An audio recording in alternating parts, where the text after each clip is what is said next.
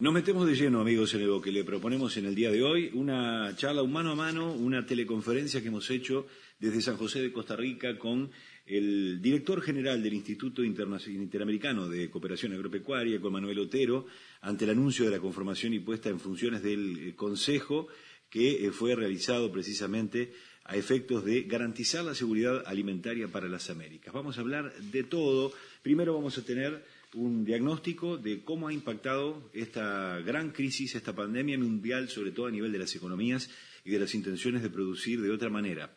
Vamos a conocer un poco la nueva hoja de ruta institucional que se está planteando, cómo se sale con asesoramiento técnico, con asociativismo, con financiamientos, cómo queda esa Agenda 2030 de la que tanto se habla y que tiene, entre otros objetivos, por ejemplo, combatir el hambre en nuestra región. ¿Cuán postergados van a quedar esos objetivos de largo aliento que se han hecho no solamente los gobiernos, sino eh, algunos organismos multilaterales y algunas agencias de cooperación de Naciones Unidas. Bueno, vamos a preguntárselo a él, lo vamos a recibir al doctor Manuel Otero, es argentino, nos atiende gentilmente desde la sede del ICA en eh, San José de Costa Rica. Le vamos a dar la bienvenida. Esta jornada en diciembre es un gusto recibir en las radios públicas del Uruguay a Manuel Otero, director general del Instituto Interamericano de Cooperación Agropecuaria. Bienvenido, muy buenos días. ¿Cómo está usted, Manuel?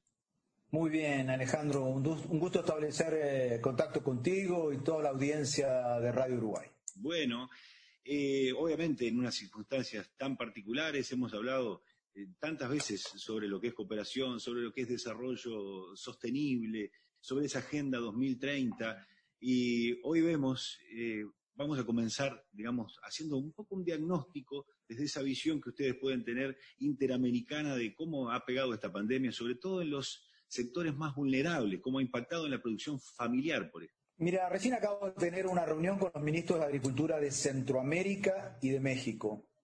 Yo te diría, sin ser psicólogo, que, que esos, esos ministros están saliendo de su estado de shock y, asumiendo plena conciencia eh, de que esto ha pegado en todos los sectores de la economía, en este caso centroamericana. Estaba el, el, secretario de Agricultura de México y el ministro de República Dominicana. Esto impacta de lleno en la seguridad alimentaria, así que hay una legítima preocupación en un tema que vuelve a adquirir mucha fuerza, que es el tema de seguridad alimentaria, que si querés algunos hablan de, soberanía alimentaria, pero el tema es cómo, cómo mantener las cadenas productivas funcionando para que no le falte alimento, ojalá tres veces por día, a, los habitantes de esa región y al continente en general. Eh, cuando uno le pone la lupa a ese diagnóstico, aparecen que los mercados de exportación para esa región suponete banano este, por parte de Costa Rica, piña, flores, plantas ornamentales, cosas que suelen ser eh, en diferente grado muy perecederas, se ha caído porque no hay demanda de los principales mercados. Entonces ahí tenemos crisis. Eh, los, los productores y los trabajadores en general siguen estando en las zonas rurales, pero empiezan a haber problemas de suministros, de insumos básicos, sobre todo porque estamos al inicio de lo que sería en esta región el ciclo 2021. Eh, hay una toma de conciencia sobre el comercio intrarregional y entonces empiezan a discutir eh, eh, entre ellos, bueno, a Nicaragua le sobra frijol, vamos a ayudar, a Costa Rica le sobra un poco de carne de cerdo, algo que lo teníamos olvidado porque siempre estábamos pensando en los grandes mercados en el mercado chino, en el mercado de la Unión Europea, en el mercado de los Estados Unidos. Sabemos que el mercado chino se está recuperando bastante rápidamente, pero, pero hay una toma de conciencia sobre eh, el comercio intrarregional y ver cómo nos ayudamos en, entre regiones. Por ejemplo, ellos saben que en el sur del continente a algunos países les sobra soja, les sobra maíz, que es fundamental para los alimentos concentrados eh, para la alimentación animal. Entonces, hay, un súbito deseo de ayudarnos entre nosotros, eh, entre las diferentes regiones, me refiero, lo cual es una buena noticia. Sin duda. Estábamos observando, por ejemplo, a nivel de Uruguay, que cuando todo prácticamente está detenido, en otros casos como en Argentina, por una imposición de una cuarentena obligatoria, en este caso en Uruguay con un alto acatamiento de manera voluntaria, justamente las cadenas de producción primaria son las que no se han finalmente interrumpido. Es decir, el campo está activo, los productores están eh, activos porque la naturaleza fluye y están deseando poder volcar sus mercaderías a quien las consuma como cuando todo era normal, ¿no? Es una sensación, y por ejemplo, las mercaderías a nivel eh, interamericano, a nivel mundial, no se han interrumpido cuando así lo ha hecho el tránsito de, personas, ¿no? ¿Es esto una condición general en Latinoamérica de manera eh, digamos, parecida o pareja en Centroamérica? Yo diría que sí, que el productor agropecuario, dicho esto con el mayor de los respetos, no sabe otra cosa que producir.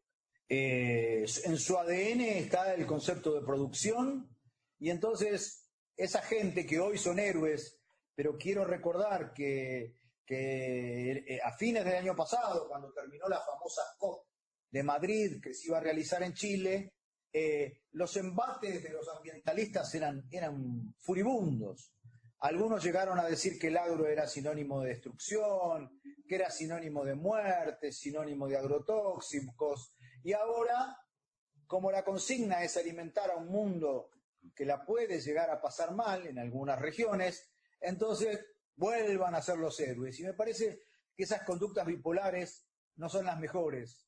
Hay que entender que la agricultura y el medio rural es un sector estratégico para nuestras economías, que no siempre hay que medirlo por la participación que tiene en el Producto Interno Bruto, sino por esa, esa tarea que es, yo diría, casi milagrosa de estar llevando alimentos tres veces al día eh, a la mesa de los consumidores. Entonces llegó la hora, algunos dicen, se viene el siglo de la nueva agricultura. Tenemos acá que reconocer que es un sector estratégico, como si lo reconoce la Unión Europea, como si lo reconoce la Unión Europea, que pasó varias hambrunas, y, ellos dicen, con la alimentación no se juega. Y Estados Unidos, con su ley agrícola, con la alimentación no se juega. Y yo creo que nosotros tendríamos que internalizar eso con políticas de Estado y ojalá eso sea lo que se venga una vez que superemos esta pandemia. Institucionalmente me parece que también eh, les ha jugado, eh, bueno, una, pasada distinta que quizá no la tenían en agenda a esta altura del año, ¿no? ¿En qué consiste esta nueva hoja eh, institucional en materia de cooperación, como ustedes mismos lo han mencionado, para atender estas nuevas y más urgentes demandas de los países? Todo está en juego, todo tiene que ser revisado y, el ICA está en un proceso, por un lado, introspectivo muy fuerte, eh, porque nada va a ser igual después de esta pandemia. Y, yo personalmente estoy tratando de liderar un proceso de cambio que tiene, en donde tenemos que revisar todo. Lo que estamos haciendo ahora es realizar reuniones para las diferentes regiones. Por ejemplo, en el Mercosur, que en el caso del ICA incluye a Chile y Bolivia, por iniciativa de la ministra de Agricultura de Brasil se realizó la reunión del Consejo Agropecuario del Sur, donde surgieron tareas, este, sobre todo la elaboración de un protocolo regional para que las mercancías sigan transitando. Acabamos de terminar hace pocos minutos la reunión con los ministros de Centroamérica, México y República Dominicana, donde el ICA va a hacer una pequeña aplicación para ver qué país tiene excedentes y si esos excedentes pueden servir a otros países. Va a haber una reunión de los ministros con, con una de las principales cadenas de supermercados, porque, porque acá todos tienen que participar y todos tienen que ceder un poco. El ICA está armando un protocolo para tratar de que no se interrumpan, cuáles son las mejores prácticas para que no se interrumpan los procesos productivos dirigidos a productores eh, y también a las a empresas grandes y pequeñas, Seguramente va a haber reuniones entre regiones porque Centroamérica va a necesitar maíz y sorgo. Entonces, si algún país del sur, bueno, soja también, requiere algo, tenemos que ayudarnos entre nosotros. Es una solidaridad que aflora y que ojalá se mantenga en el futuro. Además de eso, hemos armado, Alejandro, un consejo asesor, el ICA armó un consejo asesor de gente con muchísima experiencia, mucha trayectoria, porque necesitamos discutir, debatir, y, construir escenarios prospectivos sobre lo que se viene en materia de seguridad alimentaria y sobre las responsabilidades que un organismo de cooperación internacional este, como el ICA va a tener que afrontar. ¿Qué se propone ese Consejo Asesor, sobre todo para la seguridad alimentaria? ¿Cómo cree que en líneas generales esto puede cambiar en las condiciones en las que se venía produciendo y consumiendo hasta el momento? lo que dicen los principales expertos es que todavía no se ve la luz al final del túnel.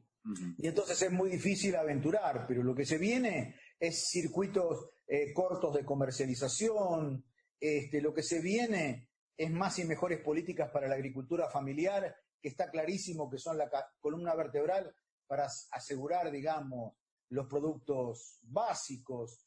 Lo que se viene van a ser servicios de sanidad, calidad, inocuidad de alimentos eh, mucho más fuertes, porque van a, van a tener que estar haciendo vigilancia prospectiva, eh, porque esta, esta pandemia que hoy afecta a la salud humana, eh, en el mapa de, pestes y de plagas, este, también puede ser que alguna, bueno, de hecho está ocurriendo el fusarium en el banano, la peste porcina africana que ha diezmado la población de cerdos en África, la langosta que vuelve, yo te hablo como veterinario, pero de, un experto en, este tema te daría eh, un nuevo mapa de plagas y enfermedades que hay que tener mucho cuidado. Entonces, nuestro servicio de sanidad, además de dedicarse a las enfermedades tradicionales, este, lactosa, brucelosis, tuberculosis, acá se vienen muchas cosas nuevas y necesitamos hacer inteligencia. Creo que la palabra clave es inteligencia. Inteligencia sanitaria, inteligencia de mercados, inteligencia frente al cambio climático. Y el sector, con el uso de las nuevas tecnologías, va a tener que ser, en líneas generales, un sector mucho más dinámico y resiliente. En instantes continuamos dialogando con Manuel Otero, con el doctor Manuel Otero, director general del Instituto Interamericano de Cooperación Agropecuaria. Queda mucho más aquí en De Siembra.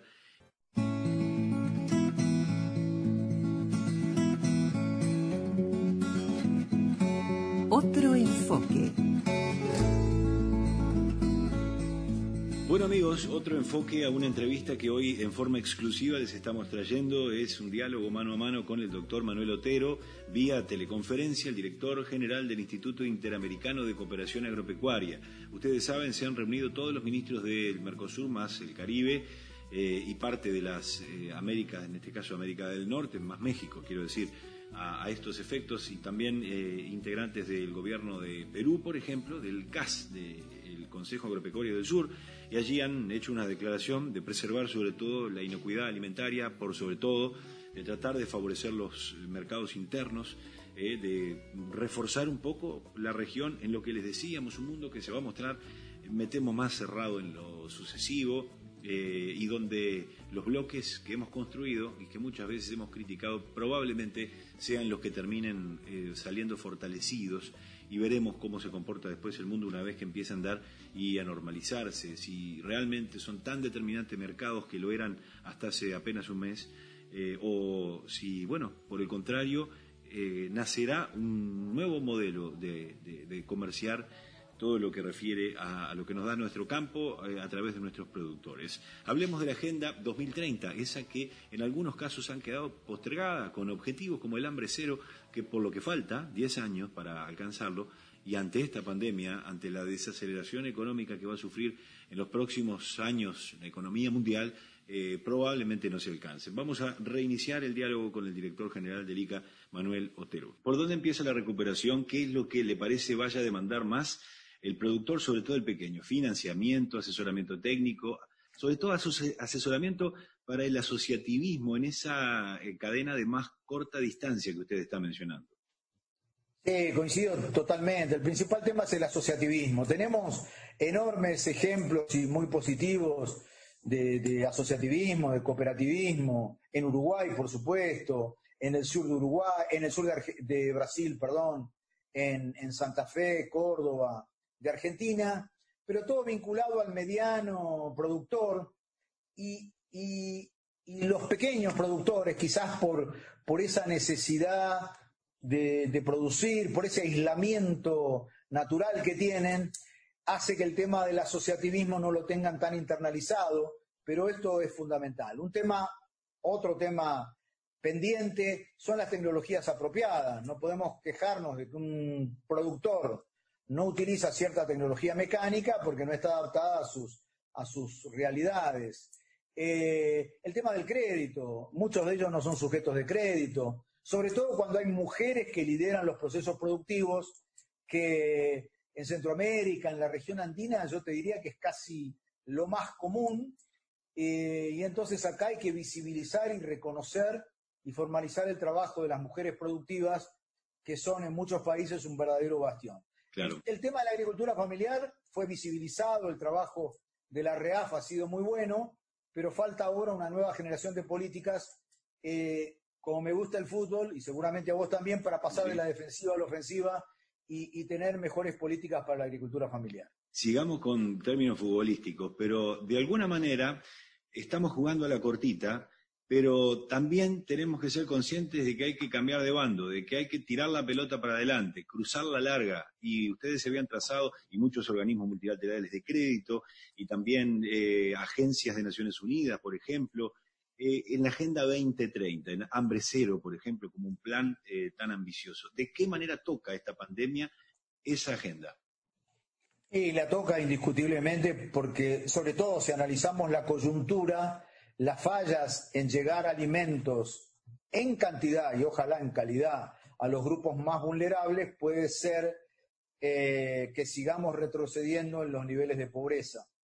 Y también como, como quizás el tema nutricional no se le va a dar tanto énfasis en esta urgencia por llevar comida a los más necesitados, quizás este, esto repercuta también negativamente en, los problemas de obesidad y también se transmita en las enfermedades este, no transmisibles como hipertensión, este, diabetes, porque es, eh, va a ser una urgencia complicada, eh, van a ser cuadros de inseguridad alimentaria, de vulnerabilidad alimentaria muy complicados y, y tenemos que estar preparados, pero sabiendo que va a haber una salida y ahí tenemos que recuperarnos y no olvidarnos de, este trance tan amargo que seguramente habremos pasado.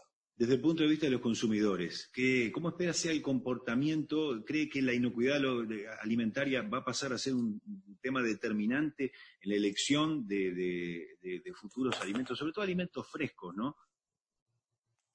En el corto plazo, yo me animaría a decir que no. Hoy en día Cualquiera de nuestras familias llega al supermercado y lo que primero que piensa es si va a haber o va a seguir habiendo la provisión de alimentos que uno está, está, está buscando, está necesitando. Si yo veo hoy una planta de lechuga, y no hago, no, no hago el caso de Costa Rica, que es un país que está muy bien suplido con alimentos de calidad, pero en algún otro país de menor desarrollo, y lo primero que busco es si está la lechuga, y después la llevaré a casa y la, la higienizaré como pueda, eh, cosa que hoy se puede hacer con unas gotitas de, hipoclorito, eh, pero sin pensar tanto si ese producto este, fue bien manejado y si es suficientemente inocuo. Eh, después cuando salgamos de esto seguramente el tema se va a retomar con fuerza porque el tema de la inocuidad no es un tema pasajero y llegó evidentemente para quedarse y digamos con una visión de largo plazo va a ser cada vez más fuerte.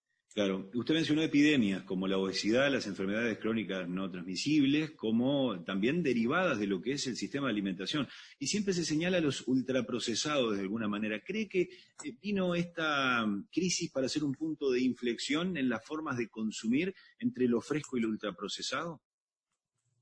Ojalá que hubiera una toma de conciencia y, pudiéramos manejar eh, nuestra una mejor composición de la dieta usted y yo como, como hombres del Río de la Plata, yo por lo menos cada vez que veo un asado, y sobre todo viviendo en Costa Rica, me emociono y, y, exacerbo o exalto mis genes de, carnívoro, sabiendo que tengo que, tomar, comer un buen plato de, ensalada, sabiendo que tengo que comer mis, mis dosis diarias de, frutas y verduras. Pero hoy la coyuntura eh, requiere llevar a toda la población este, un suministro adecuado de alimentos básicos. esa es la consigna en este momento, porque lo que está en juego es la situación de los grupos más vulnerables, eh, de los que están aislados, en otros países de los grupos indígenas. Esto en Argentina es realmente muy importante, este, y también, por supuesto, en Brasil. Eh, pero entonces lo primero es eso, llevar alimentación en calidad y bueno, suficiente calidad a los grupos más vulnerables. Este, eso, eso es lo más urgente de todo. Manuel, para ir concluyendo, eh, estamos en el departamento de Canelones, que es uno de los principales productores de eh, alimentos frescos al país. El 60% de la producción hortifrutícola de Uruguay, por ejemplo, sale del departamento de Canelones. Y recientemente, en un paquete de medidas que se ha anunciado por parte de las autoridades, se incluye a las compras de, con prioridad, digamos, a los eh, eh, productores locales, a los productores familiares de, los alrededores del departamento como forma de reactivar la economía. ¿Cree usted que de alguna manera el fortalecimiento del sistema de compras públicas y la provisión por parte de los productores al Estado puede ser determinante de ahora en más a pesar de las economías particulares de cada país? Es una práctica fantástica, fue creada en el gobierno de Lula, me parece, este, en el primer gobierno de Lula, las llamadas este, compras a los mercados institucionales, eh, sobre todo para abastecer escuelas, Fuerzas Armadas, hospitales. Eso funcionó y, funciona de manera espectacular en Brasil, donde ya se les empieza a exigir a los agricultores familiares que tengan producciones certificadas. Entonces, qué bueno que lo esté implementando el, el departamento de Canelones. Me parece que es un claro ejemplo de circuitos cortos, eh, donde se une la producción local con con, el abastecimiento de mercados estratégicos. Eh, hay otros países que lo han implementado, incluso Argentina estaba viendo si lo implementaba. Me parece en síntesis que es una práctica muy recomendable. Un mensaje final que quiere enviarle a los productores de toda Latinoamérica, aquí en particular en Uruguay, pero a, nivel regional, ya que estamos bien interconectados. Para el ICA este, es fundamental revisar nuestras normas y procedimientos, completar todos los procesos de desburocratización, estar, cerca de los productores, entender cuáles son las señales políticas que vienen eh, de los gobiernos eh, y tratar de generar propuestas concretas y que sean en beneficio de la calidad de vida, no solo de las zonas rurales, sino también de los consumidores. Entonces, este, tenemos que ser, insisto, muy concretos, muy pragmáticos, muy eficientes, porque la, la urgencia el momento tan excepcional que estamos viviendo así lo amerita. Manuel Otero, director general del Instituto Interamericano de Cooperación Agropecuaria. Ojalá nos podamos comer ese asado en el Río de la Plata, en el lugar que usted elija. Un abrazo grande. Estoy soñando con eso. Un abrazo, Alejandro. Gracias. ¿eh?